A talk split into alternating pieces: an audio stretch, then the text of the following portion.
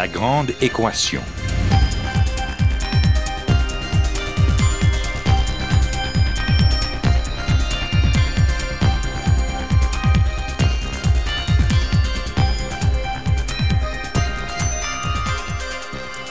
Ici Normand Mousseau, bienvenue à La Grande Équation, votre rendez-vous hebdomadaire avec la science.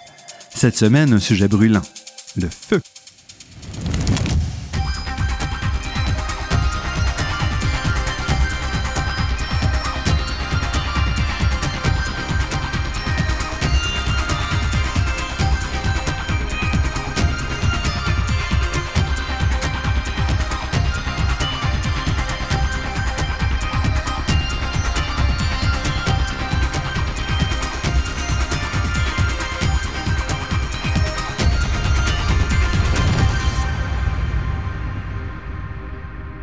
Le feu nous accompagne depuis des centaines de milliers d'années.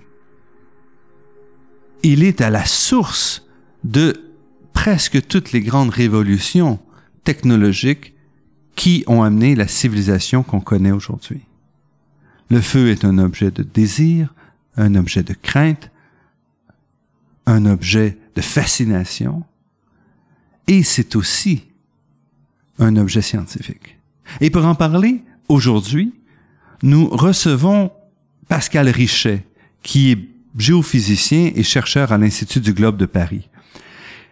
Pascal Richet s'intéresse également à l'histoire des sciences et a publié de nombreux ouvrages grand public touchant toutes sortes d'aspects euh, de la science. Donc, il a publié L'âge du monde à la découverte de l'immensité du temps aux éditions Seuil et également deux livres chez Gallimard, L'âge du verre et Le feu aux sources de la civilisation, des livres fascinants, bourrés d'illustrations, qui se dégustent à merveille.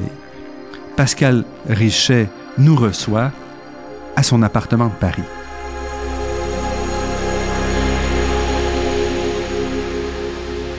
Pascal Richet, merci d'avoir accepté notre invitation. Qu'est-ce que c'est le feu d'abord? Le feu, c'est d'abord euh, ce qui a fait de nous des hommes.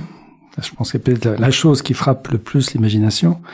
Si nous pensons euh, à nos ancêtres qui étaient encore euh, un peu simiesques par certains côtés il y a 500 000 ans et qu'on compare leur état et leur mode de vie avec le nôtre, eh bien, c'est le feu qui a été l'agent de toutes ces transformations. Aussi bien sur la morphologie que nous avons, le développement de la cervelle, la, la, régression de la mâchoire et toutes ces choses-là, et corollaire, le temps faible passé à se nourrir par rapport à, tous les représentants du monde animal, tout ça, c'est le fruit de la domestication du feu.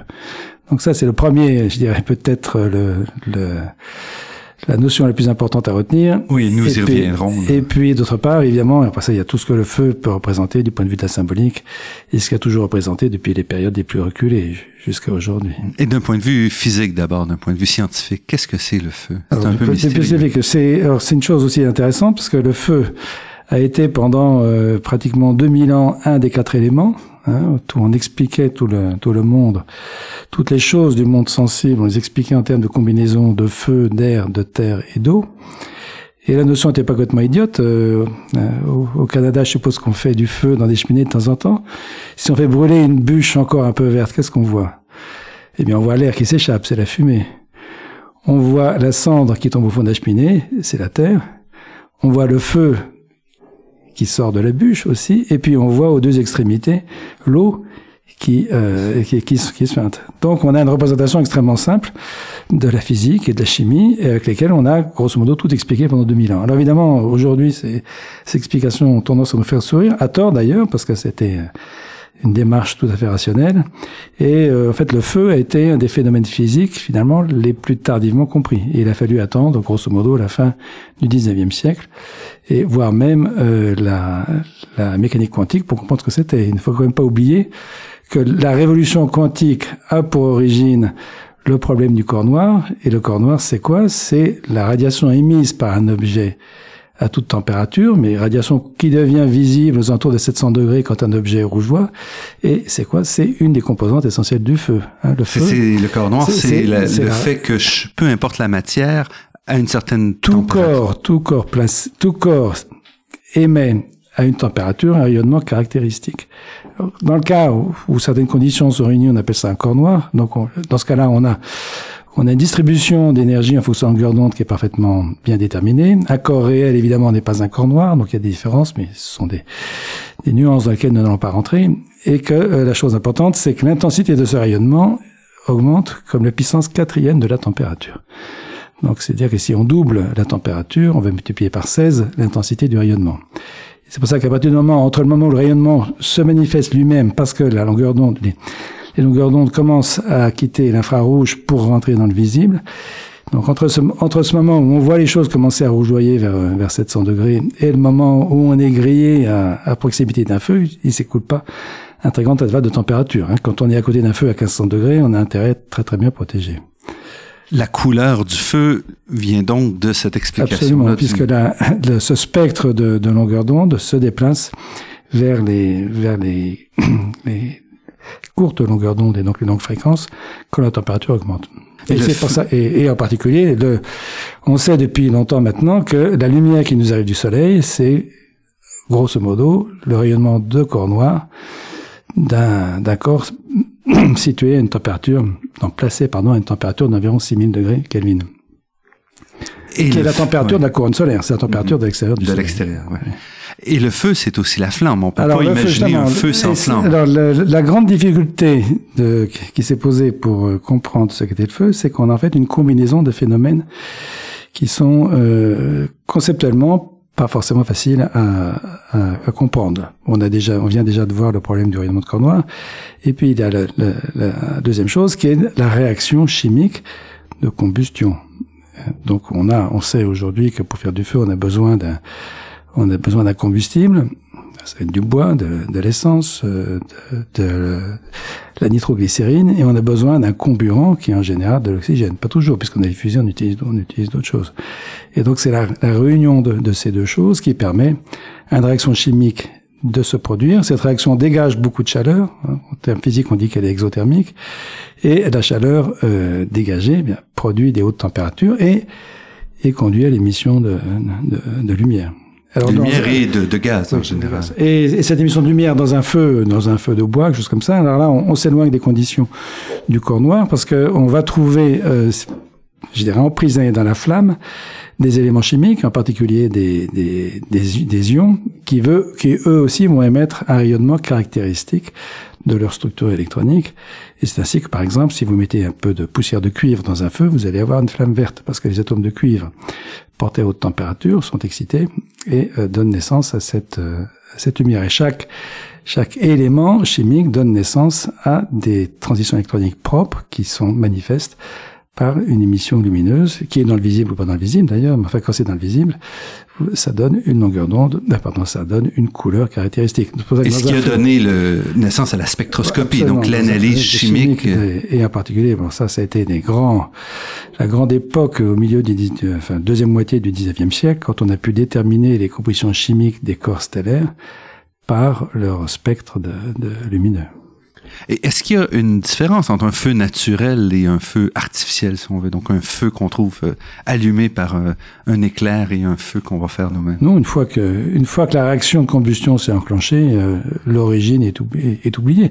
Sinon, les, les, ça serait facile à la police de déterminer si un incendie, je dirais, spontané ou criminel. Et cet incendie-là, le feu, c'est aussi une transformation généralement de la matière solide, mais pas toujours, en bonne partie en matière gazeuse. Oui, parce que la, ça, tout va dépendre de la, de la nature du, du combustible. Si vous brûlez du gaz naturel, eh bien, il ne vous restera rien du tout parce que vous avez la réaction CH4 plus H2O donne CO2 plus, euh, pardon, qu'est-ce que je dis? CH4 plus O2 donne euh, CO2 plus 2H2O. Donc là, on a du gaz carbonique et de l'eau. On a on a affaire qu'à des qu'à des gaz et donc qui se qui qui se dissipent de l'atmosphère. Mais si vous prenez du bois, vous avez vous avez parmi les constituants du bois des, des substances non volatiles, en particulier des, des alcalins, et vous avez une cendre qui est un qui est un résidu solide dans lequel avec un peu de de, un peu de carbone qui n'a pas brûlé, un peu de suie, mais donc tout dépend de la nature, tout dépend de la nature du carburant. Et puis, on parle ici de carburant. Est-ce qu'on peut imaginer un feu, euh, un, feu qui serait simplement chaleur ou Par exemple, est-ce que l'électricité, c'est un feu? L'électricité elle-même, non. Enfin, vous allez produire un feu si vous avez un, un court-circuit ou quelque chose comme ça, ou si vous allez localement produire. Donc le feu, c'est avant tout une réaction chimique qui Le va feu- mener à... Pas nécessairement une réaction chimique, puisque si vous chauffez, si vous prenez une résistance électrique que vous portez à très haute température, et en particulier aujourd'hui dans les fours industriels, on va avoir des couramment des températures de 1500 degrés. Donc, euh, et là, ce n'est pas un feu, c'est uniquement l'émission thermique de, de, de, de la résistance que vous chauffez. Mais c'est pas du feu à ce moment-là. Ou non, non, justement, c'est c'est tout, c'est toute la confusion et en particulier, bon, moi qui suis géophysicien, il y a une espèce de feu à laquelle je suis sensibilisé, à laquelle je suis sensibilisé, c'est le feu des volcans qui, qui a fait rêver depuis que l'homme en a vu. Et, et c'est bien évident qu'aujourd'hui, le feu des volcans n'est plus qu'une métaphore, puisqu'il n'y a pas de, sauf à l'exception des branchages ou des objets combustibles qui se trouvent sur le parcours du- d'un d'un torrent de lave, rien ne brûle. C'est juste d'émissions thermiques de, euh, d'un corps chaud. Mais cette émission thermique est capable elle-même, à cause de ce rayonnement, et à cause du fait que, euh, comme c'est un rayonnement, ça se propage à la vitesse de la lumière. Donc, si vous avez une source de chaleur assez intense, eh bien, vous pouvez mettre à distance le feu quelque chose. Et d'ailleurs, c'est, c'est pour ça que quand euh, vous avez, vous avez peut-être déjà vu des pompiers euh, regarder une maison brûlée en particulier en Amérique du Nord, une maison en bois, ça brûle très vite, et on sait très bien que ça ne sert à rien d'essayer de- d'éteindre le feu. En revanche, qu'est-ce qu'on fait? On arrose les maisons voisines pour ne pas qu'elles s'enflamment euh, à la suite de l'irradiation qu'elles subissent de la part de la maison qui brûle.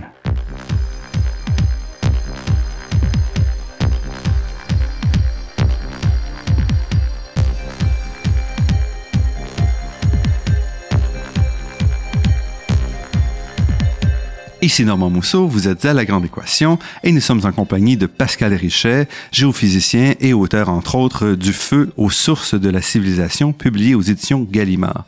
Le feu, c'est donc en bonne partie un concept historique. Et vous dites que le feu, c'est le début de la civilisation. Le feu a eu une double, double influence. D'abord, comme euh, je l'ai brièvement mentionné, le feu a permis, et c'était son premier usage, de diversifier considérablement les ressources alimentaires, et en particulier des tas de, des tas de substances végétales n'étaient pas, ne sont pas, je dirais, assimilables par l'homme sans être cuites. Et il ne faut pas oublier que les plantes euh, n'ont pas la possibilité de se sauver quand elles sont menacées, donc elles ont développé d'autres d'autres défenses. Évidemment, il y a les épines, il y a les, les feuilles euh, qui coupent et toutes ces choses-là, mais aussi une, une, façon très efficace de se protéger des prédateurs, ce- c'est de, de, de fabriquer des poisons, hein, des alcaloïdes. Et on, et on sait bien que il y a des plantes qui sont vénéneuses, qu'on il y a des champignons qui sont mortels. Donc, euh, euh, et alors l'intérêt de la, de la cuisson, c'est d'une part de dégrader toutes ces substances et de les rendre inoffensives. Toutes, je dis pas pas toutes. Hein, il, y a, y a des poisons qui résistent à la, à la cuisson. Et puis d'autre part, euh, l'amidon n'est pas directement digestible par par l'homme. On n'a pas le- notre tube digestif adapté à ces choses-là. Donc par la cuisson, on commence à dégrader les choses, en particulier les céréales. Les céréales ne pourraient pas être mangées si on ne pas. Les pommes de terre, hein, c'est aussi euh, ne seraient pas bonnes à manger crues. Donc ça a permis de, euh, de diversifier considérablement les ressources alimentaires. Ça a permis aussi de manger mieux, euh, même si de la viande crue peut être bonne. Une petite cuisson permet de développer des arômes qui ne sont pas qui ne sont pas désagréables, qui sont appréciés. Et puis ça permet euh, la cuisson de la viande en particulier, ça permet de manger plus rapidement. De, on mastique moins la viande cuite que la viande crue. Et comme je disais tout à l'heure, ça a permis de, de réduire. Alors je ne, je ne connais pas les chiffres exactement, mais prenons par exemple un animal comme le cheval. Euh, Le cheval va passer euh, les trois quarts ou les quatre cinquièmes de son existence à bouter. Il a, il a besoin de ça. Et si on veut le faire travailler, eh bien, il faut lui donner des aliments qui, qui, qui, qui comportent plus d'énergie que l'herbe, et d'où, d'où la nécessité de donner de l'avoine ou des choses comme ça, si on veut le faire travailler, parce que pendant qu'évidemment, pendant qu'il travaille, il peut pas, il ne peut pas manger.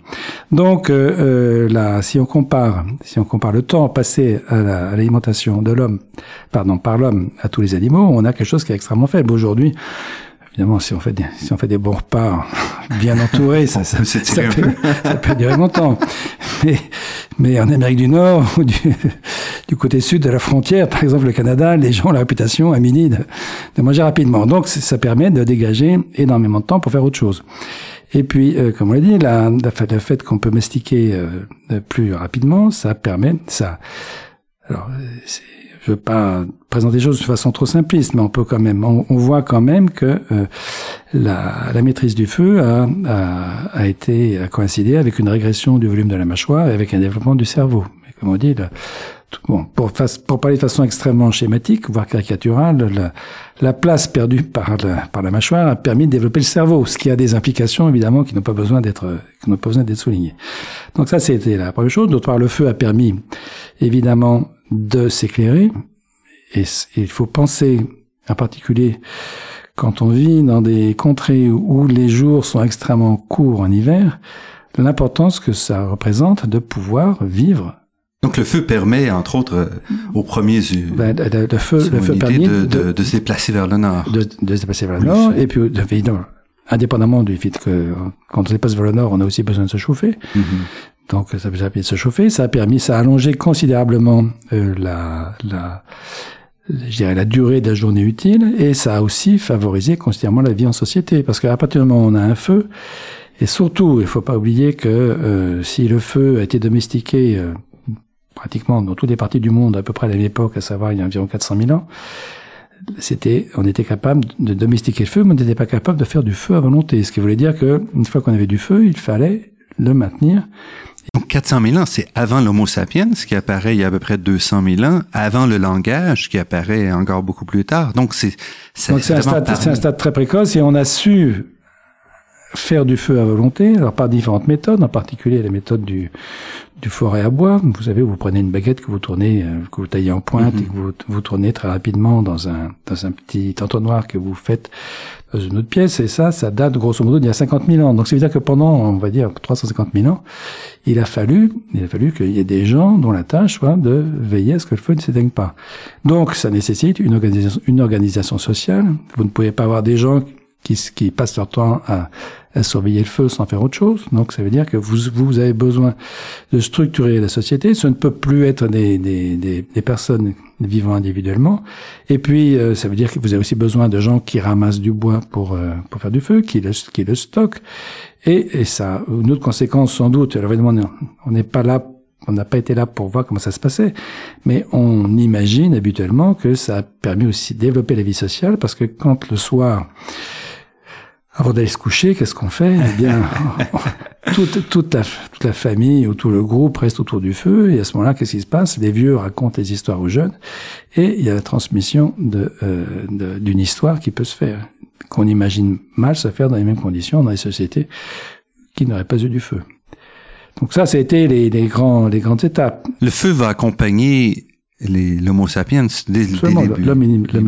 Absolument. Alors, la question pourrait poser. Donc hein, là, on a un processus, euh, je dirais, de d'interaction extrêmement compliquée. Euh, où est la poule, où est l'œuf euh, là-dedans Et enfin, le fait est que le, feu a accompagné, si ce n'est provoqué ces, ces, ces, mutations.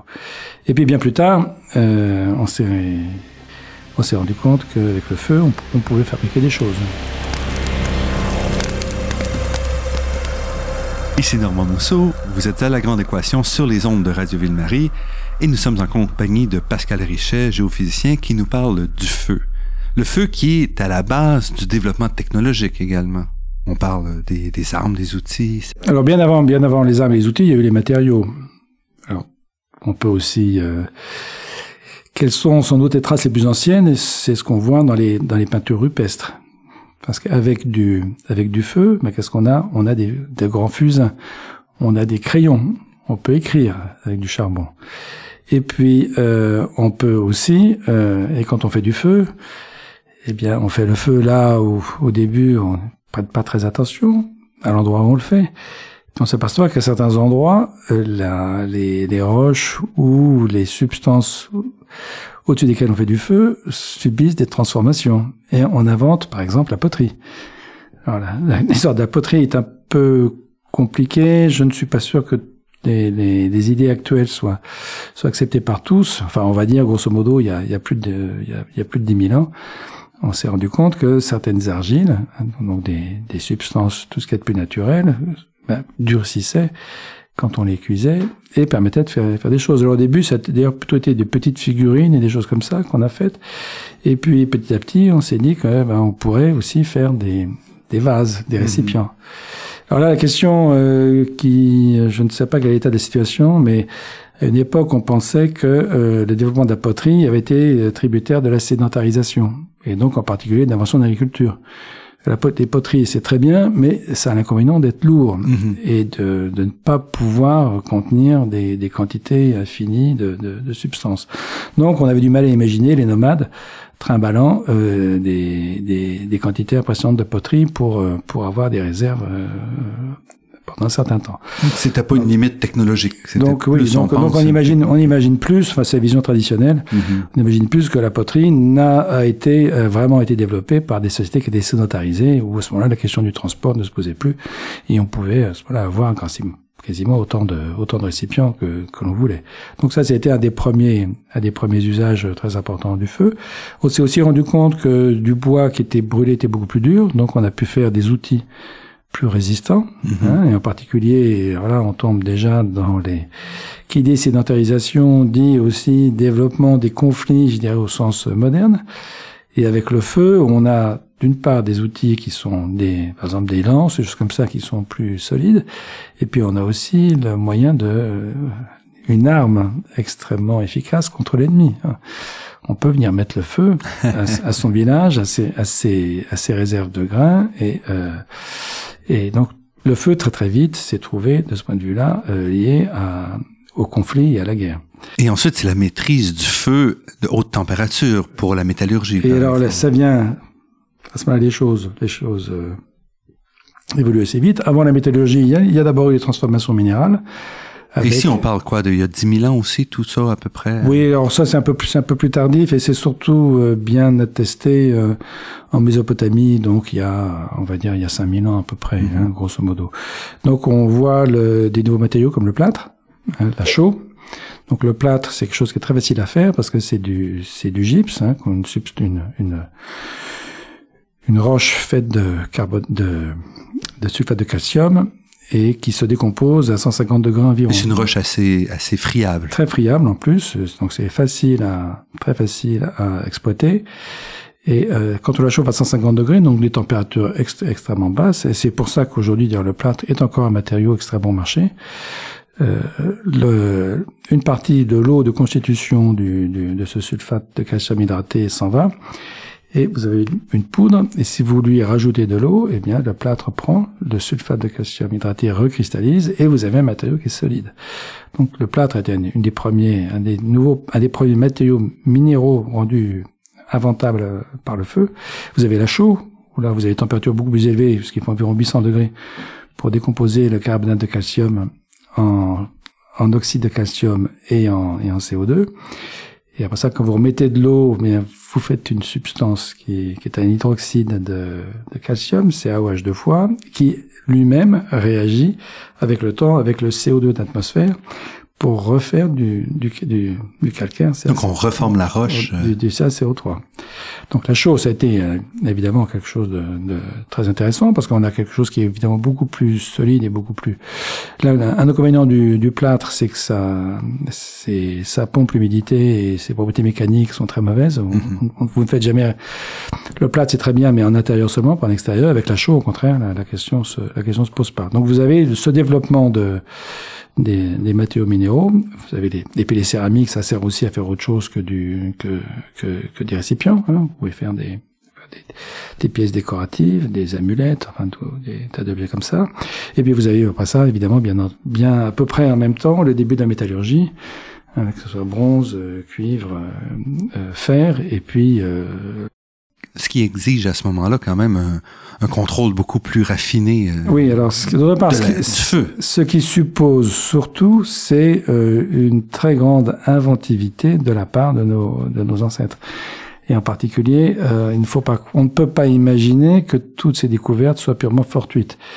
il y a des amorces certainement, des observations. On s'aperçoit que si on, si dans le feu se trouve telle chose, on, va voir apparaître quelque chose d'un peu curieux, mais entre ça et l'objet qu'on va utiliser par la suite, il, y a une, il y a une très grande marge. Et puis d'autre part, il ne faut pas oublier non plus que avant que les objets soient inventés, et c'est quelque chose que nous avons nous-mêmes vécu à notre époque, quand, quand des ordinateurs ont commencé à se répandre, personne n'imaginait l'usage qu'on en ferait aujourd'hui.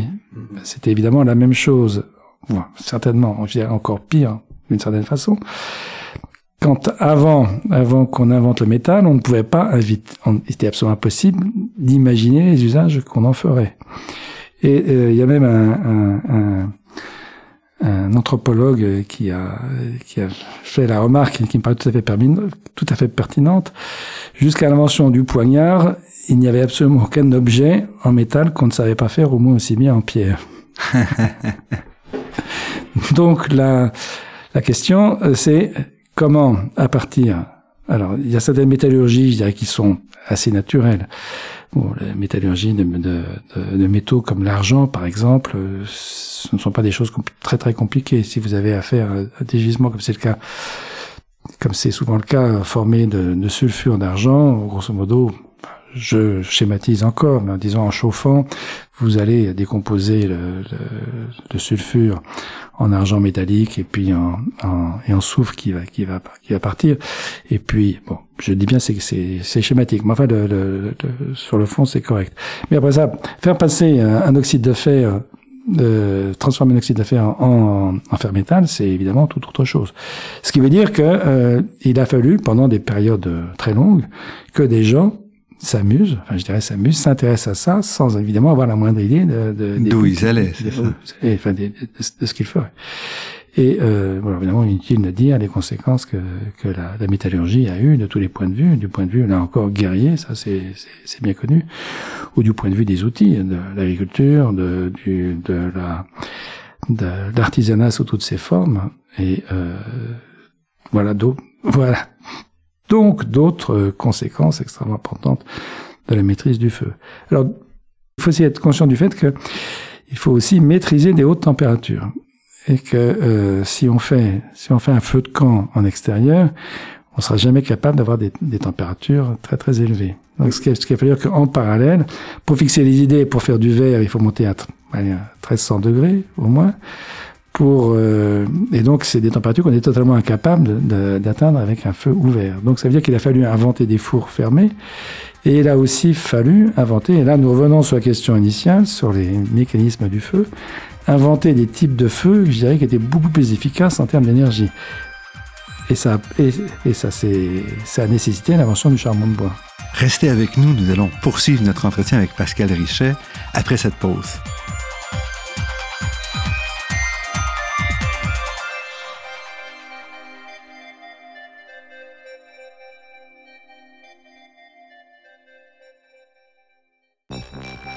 Ici Normand Mousseau, vous êtes à La Grande Équation et nous sommes en compagnie de Pascal Richet, géophysicien à l'Institut de physique du Globe de Paris et auteur de nombreux livres de vulgarisation et d'histoire. Aujourd'hui, il nous parle du feu.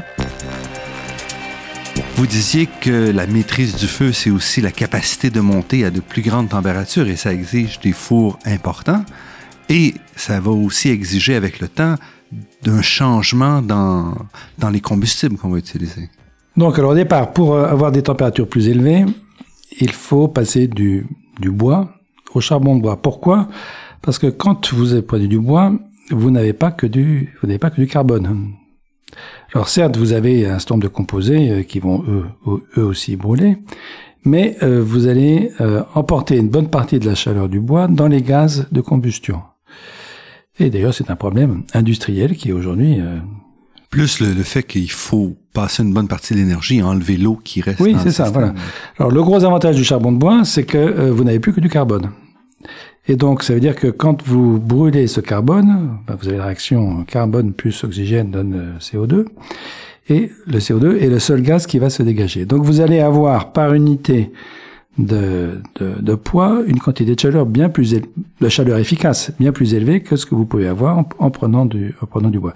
Donc ça fait là qu'il a d'abord fallu inventer des, des, mécanismes pour pour euh, euh, carboniser le bois et euh, le débarrasser de grosso modo toute toute, tout son hydrogène et, et l'oxygène pour ne plus avoir que le, que le carbone. Et avec du charbon de bois, dans un four fermé, et puis évidemment aussi, il faut qu'il soit correctement alimenté en oxygène. Donc, et en particulier, il faut des soufflets. À ce moment-là, vous allez pouvoir euh, faire des atteindre des températures très élevées et avec des choses qui sont encore le principe des fours modernes, vous allez, vous n'allez pas chauffer directement le, le, le, verre ou le métal qui, que vous voulez fondre, mais vous allez chauffer la voûte du four, et c'est la voûte du four qui, par son rayonnement de corps noir, va, va, va, va, venir chauffer ce qui, ce qui vous intéresse. Et le charbon de bois, on l'utilise depuis longtemps. Alors depuis, euh, oui, des, des, temps. Alors je ne pourrais pas vous dire comme ça pour point euh, de quand ça date, mais c'est clair que les, avant, les grandes inventions de la métallurgie et, et, de, et de la verrerie ont été tributaires du charbon de bois. Et jusqu'à aujourd'hui, la révolution industrielle, donc il y a quelques centaines d'années, c'est aussi une nouvelle. Le, le problème qui s'est le problème qui s'est posé, c'est qu'avec l'expansion euh, l'expansion industrielle qui avait véritablement commencé au 15e, 16e siècle, les quantités de bois disponibles ont commencé à être un peu être être euh, un peu mises en péril.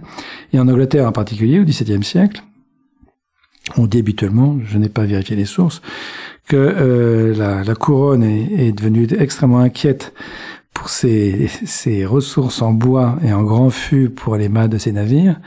Et donc, c'est, enfin, toujours est-il que c'est l'époque où euh, des, des, des, lois ont été prises pour interdire l'usage de bois en métallurgie et en verrerie. À ce moment-là, on s'est tourné vers le charbon, qui était une ressource évidemment euh, d'abord plus efficace, puisque dans, dans, du charbon, on a plus, par unité de par une unité de volume, on a plus d'énergie qu'avec du bois ou même du charbon de bois. Et puis on avait une ressource qui paraissait euh, à l'époque inépuisable, avec des problèmes euh, quand même euh, sérieux, puisque quand on creuse, enfin les mines de charbon à ciel ouvert, c'est quelque chose qui n'était pas fréquent. Et il faut aller chercher le charbon. Quand on va chercher le charbon, qu'est-ce qui se passe? Eh bien, on se trouve, on trouve, ce, on arrive très vite au niveau des nappes phréatiques, et ce qui veut dire qu'il faut venir pomper l'eau. Parce que sinon, on se fait inonder. Sinon, oui, sinon, il faut avoir des, des nageurs, des, des mineurs en, en, combinaison, en scaphandre, ce qui n'est quand même pas très commode. Et à ce moment-là, bah, qu'est-ce qu'il a fallu faire? Eh bien, il a fallu inventer des machines pour pomper l'eau, parce qu'on ne peut pas le faire à la main, et ça a été la motivation pour l'invention de la machine à vapeur. Mais ça, ça nous fait déjà partir peut-être un peu, un oui, peu rapidement. Mais juste quand même, pour terminer, avant d'aller vers la symbolique, Aujourd'hui, l'humanité fonctionne encore, son énergie provient encore à 85% ou presque des hydrocarbures, c'est-à-dire qu'on reste une société basée sur le feu aujourd'hui. Ah bah complètement, de tous les points de vue. Je dirais même les énergies dites renouvelables, donc à savoir euh, l'énergie éolienne et l'énergie solaire, ce sont des énergies qui sont directement liées au feu entre guillemets du soleil. Donc on n'en sent pas. Le feu sera toujours avec nous.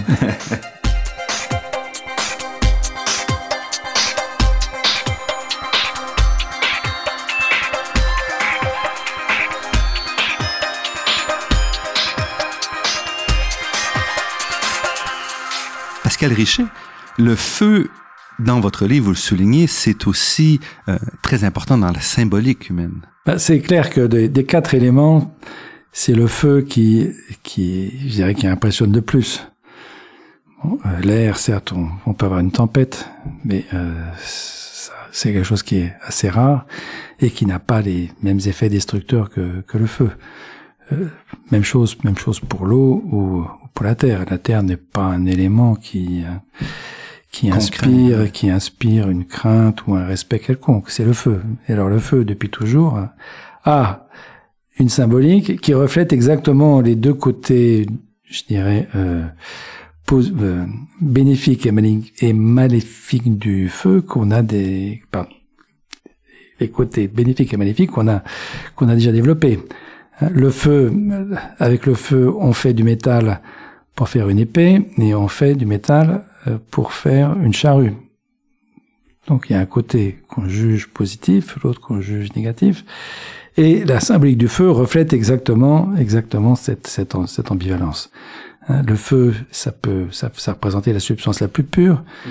Et dans tous les cultes, il y a même eu en particulier le, le zoroastrisme dans l'ancienne Perse, divinifier le feu. Dans le christianisme, le feu joue un grand rôle. Hein. Le, le, Christ lui-même est symbolisé par le feu. Hein. Les, les, les, la Pentecôte, ce sont des petites langues de feu qui viennent euh, se placer au-dessus de la tête des, des apôtres. Et puis, euh, le feu est aussi un instrument de châtiment. C'est le feu de l'enfer. Hein. C'est pour punir les méchants. Et, ça, on retrouve ça ailleurs que dans, et on retrouve ça, oui, oui, dans la chrétienté. Cette, cette, euh, cette, cette, cette, symbolique du feu est, ex, est, extrêmement, est extrêmement lourde. Et alors, chose intéressante, d'ailleurs, euh, euh il y a eu d'innombrables rites euh, liés au feu à, à, au cours des âges. Certains remontant à, des périodes, euh, je dirais, extrêmement reculées, de, enfin extrêmement reculées, je veux dire par là, euh, certainement au moins jusqu'au moins au néolithique, si ce n'est plus. Et des, il y a encore un certain nombre de fêtes euh, en Europe, en particulier, qui sont pratiquées et qui et dont aujourd'hui on ne comprend absolument plus du tout le sens parce que euh, la, la, symbolique a disparu. Je vais prendre un exemple concret. Il existe une petite ville au nord de Paris qui s'appelle Chambly et tous les ans, vers février, il y a une grande fête, il y a une grande fête du feu. Alors qui, qui se déroule en deux étapes. On va d'abord chercher un, un, chêne qui est grand mais encore transportable. Et on l'installe solennellement. Le, le premier, c'est un samedi, je crois. Enfin bon, peu importe. Et puis on dresse un, on dresse un grand, un grand pantin en paille. Et euh, le, la semaine suivante, on met le feu à tout ça. Et euh, si on demande aux gens, mais finalement, quel est le sens de ces choses-là? On a des explications qui sont diverses et pas très convaincantes. et en fait, ce sont très vraisemblablement, en particulier le, alors l'incendie du chêne, c'est un rite qui est lié à la fécondité et à ce genre de choses. Et l'incendie du pantin, c'est très certainement en fait la, la, la transformation d'un rite de bouc émissaire où, euh, à des époques assez reculées, quand euh, la société avait des problèmes, qu'il y avait une épidémie, quand euh, une sécheresse, euh, un grand froid, eh bien, on se disait, tiens, c'est, c'est Normand Mousseau le coupable. et on allait le mettre sur un bûcher et, et, et, on, et ça marchait parce qu'on voyait effectivement que la pluie revenait ou le froid cessait. Et, et ce genre de rites, on les, on les, on les trouve partout. Et il y a un anthropologue anglais qui s'appelait euh, Fraser, qui a très connu, qui a écrit des, des qui a recueilli euh, des, un nombre, euh, un nombre énorme de, de rites dans tous les pays d'Europe. Et il y a dans une série qui s'appelle Le Rameau d'Or, il y a un livre entier qui est consacré à tous les rites du feu.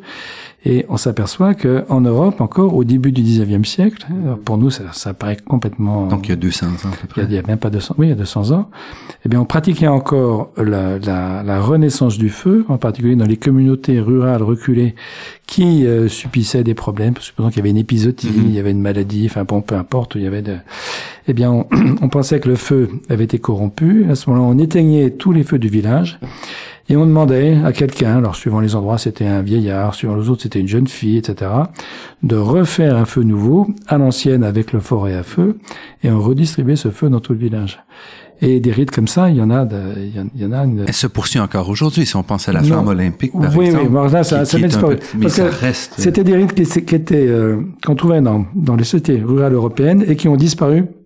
Là l'explication est extrêmement simple ça a disparu quand, quand je dirais, quand les bienfaits de la science se sont diffusés jusqu'au fond des campagnes et qu'on s'est rendu compte que finalement euh, un vaccin était sans doute plus efficace avec, le bétail que, euh, que, que la régénérescence du feu, la régénération du feu, ou que euh, des engrais mis au bon moment étaient avaient aussi des, des effets qui étaient qui étaient plus qui était plus facilement contestable. Hein. Et vous dites aussi que l'origine du feu dans beaucoup de mythologies, c'est un vol auprès des dieux. Ah bah c'est le mythe de Prométhée, d'abord le, le, le, le, plus connu, mais qui est pas du tout, qui est pas du tout le seul. Hein. Dans, dans, toutes les cultures, on trouve, on trouve ces, on trouve ce genre de choses.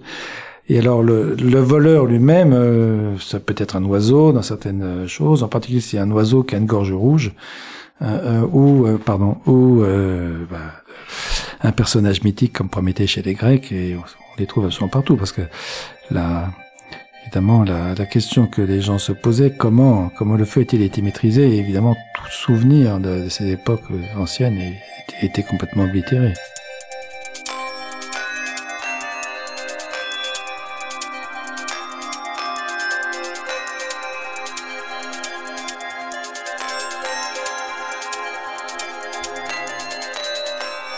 Ici Normand Mousseau, vous êtes à La Grande Équation sur les ondes de Radio Ville-Marie et nous sommes en compagnie de Pascal Richet, géophysicien et auteur, entre autres, du livre Le feu aux sources de la civilisation.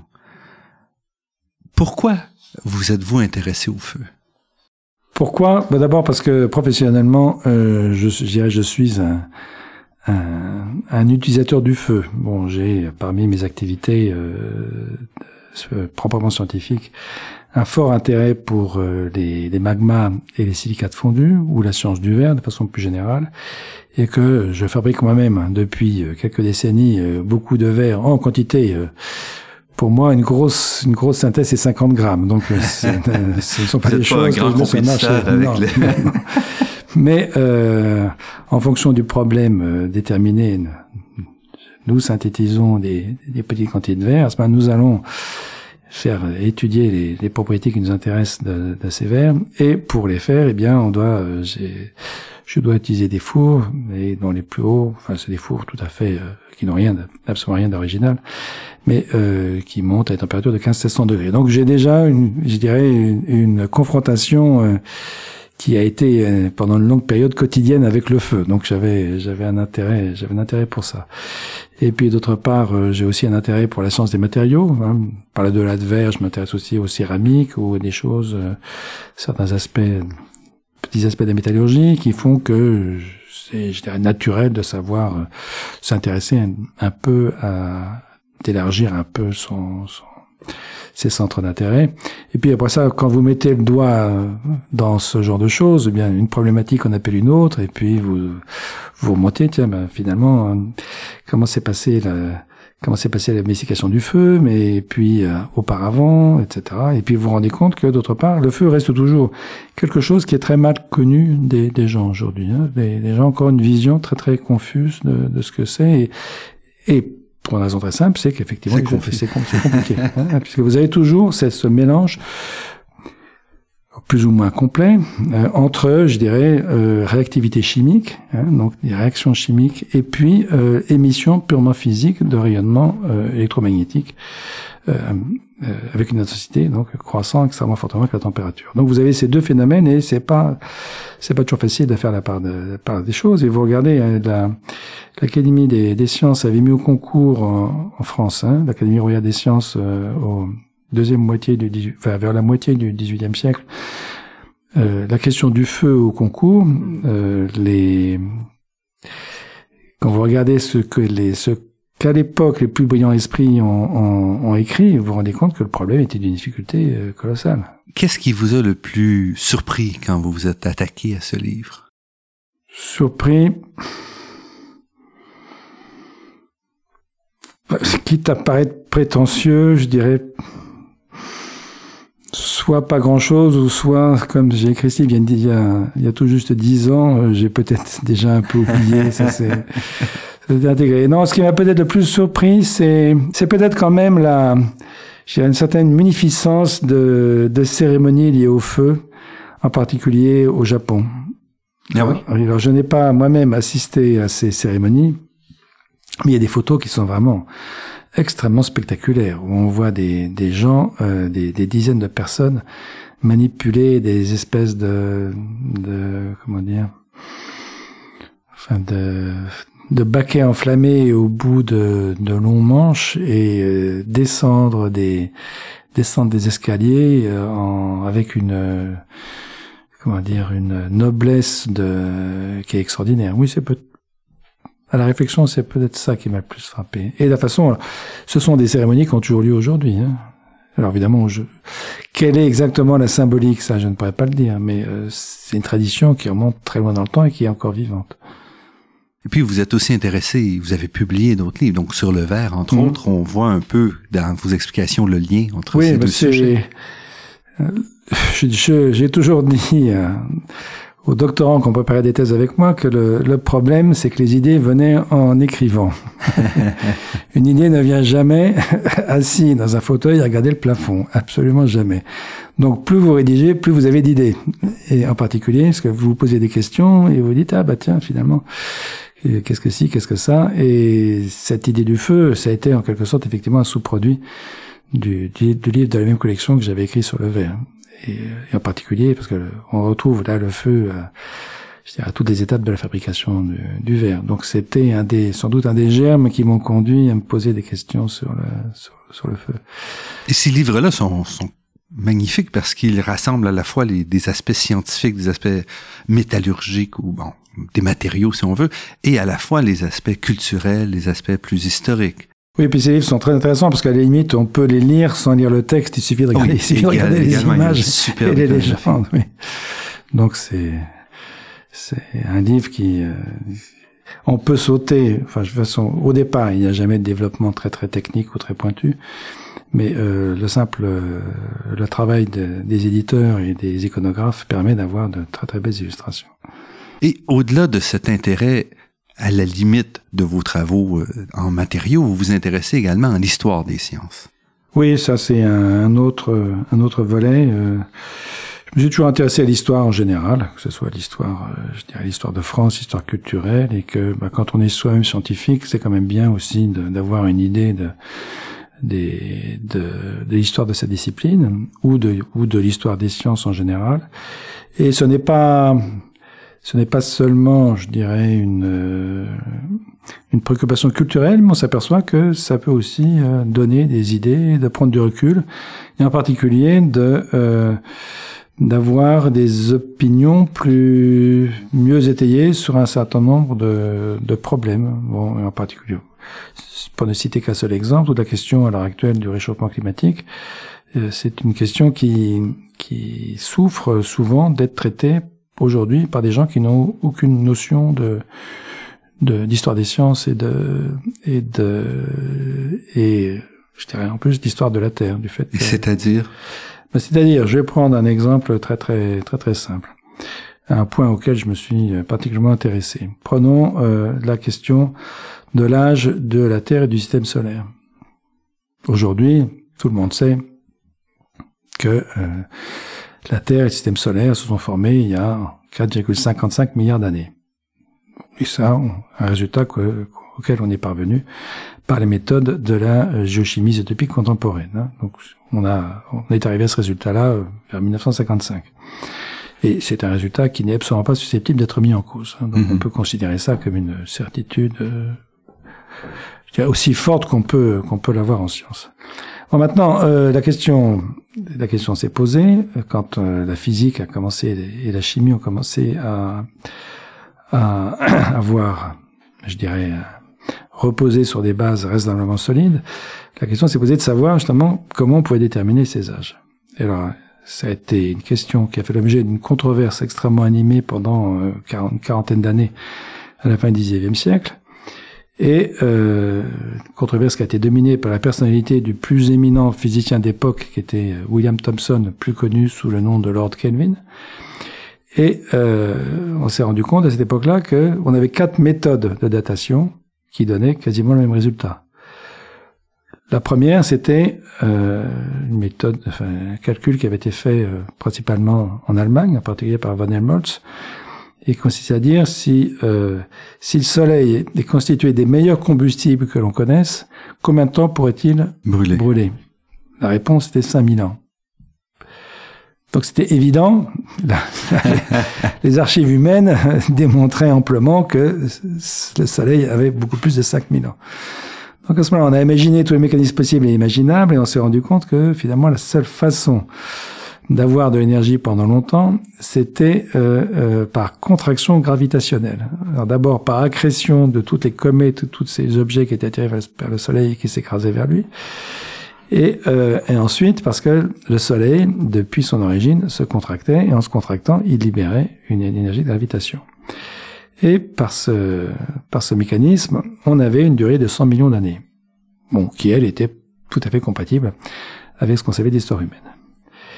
Et l'autre méthode, qui avait été euh, développée par Kelvin, consistait à dire, ben, imaginons que la Terre, à l'origine, ait été une masse incandescente. L'idée remontait en fait à Descartes, et Leibniz l'avait lui-même aussi adopté. Et euh, c'était d'ailleurs pour euh, traiter le problème que Fourier a inventé, a élaboré sa célèbre loi sur la propagation de la chaleur. Mais euh, conscient du fait que les paramètres physiques dont il avait besoin étaient pas assez bien connus, Fourier s'était abstenu de faire, une, de faire une application pratique. Mais Kelvin a été plus audacieux et en particulier, il a fait faire des mesures quand même pour, pour mieux connaître les paramètres physiques, en particulier les, les chaleurs spécifiques d'une roche, de roche incandescente. Et Kelvin est arrivé à la conclusion qu'il fallait, grosso modo, que si, en partant d'une masse donc de silicate incandescente, pour arriver à euh, la à la Terre telle qu'on la connaissait, en particulier au fait que quand on s'enfonce à l'intérieur de la Terre, la température augmente environ d'un degré tous les 30 mètres. C'est ce qu'on appelle le gradient géothermique. Donc, si on le calcul de Kelvin est très simple. On part d'une masse incandescente et on regarde comment elle se refroidit pour donner à la, près de la surface cette valeur du gradient. Et la réponse de Kelvin, c'était de l'ordre de 25 à 100 millions d'années. On a, on a une méthode qui est totalement différente de la question d'âge du Soleil et on obtient quasiment le même résultat. Oui, et je vais, parce qu'on arrive près de la fin de l'émission, oui, je veux connaître euh, la fin de, de l'histoire. Donc, il y a deux autres méthodes, encore totalement différentes, qui donnent les mêmes âges. Donc, les physiciens, à la fin du XIXe siècle, ont dit, on dit aux géologues en particulier, enfin, sous l'influence de Kelvin, ben, voilà, on est sûr que la Terre ne peut pas avoir plus de 100 millions d'années. Et, et, si, et, si, vous, vous dites le contraire, grosso modo, vous êtes des imbéciles. Mm-hmm.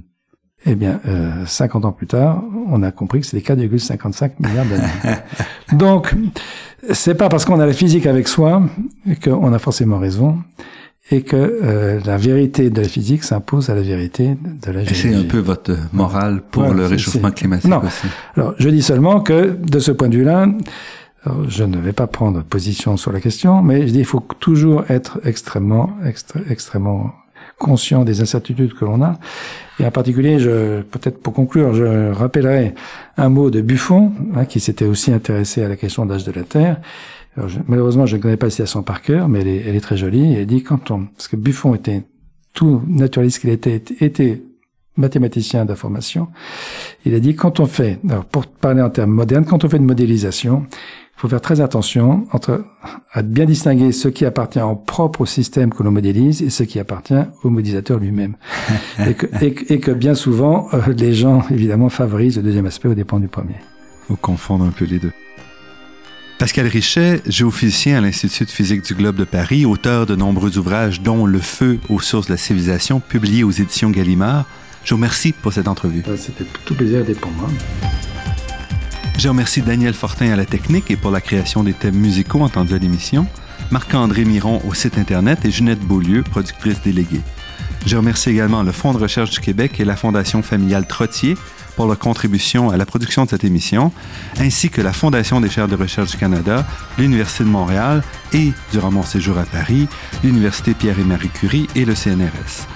Vous pourrez réentendre cette émission en vous rendant sur le site Internet de La Grande Équation L'émission est également disponible sur la page Université de Montréal de iTunes U. Ici Normand Mousseau. Au nom de toute l'équipe, je vous dis à la semaine prochaine et d'ici là, restez à l'écoute de Radio Ville-Marie pour découvrir votre monde sous toutes ses facettes.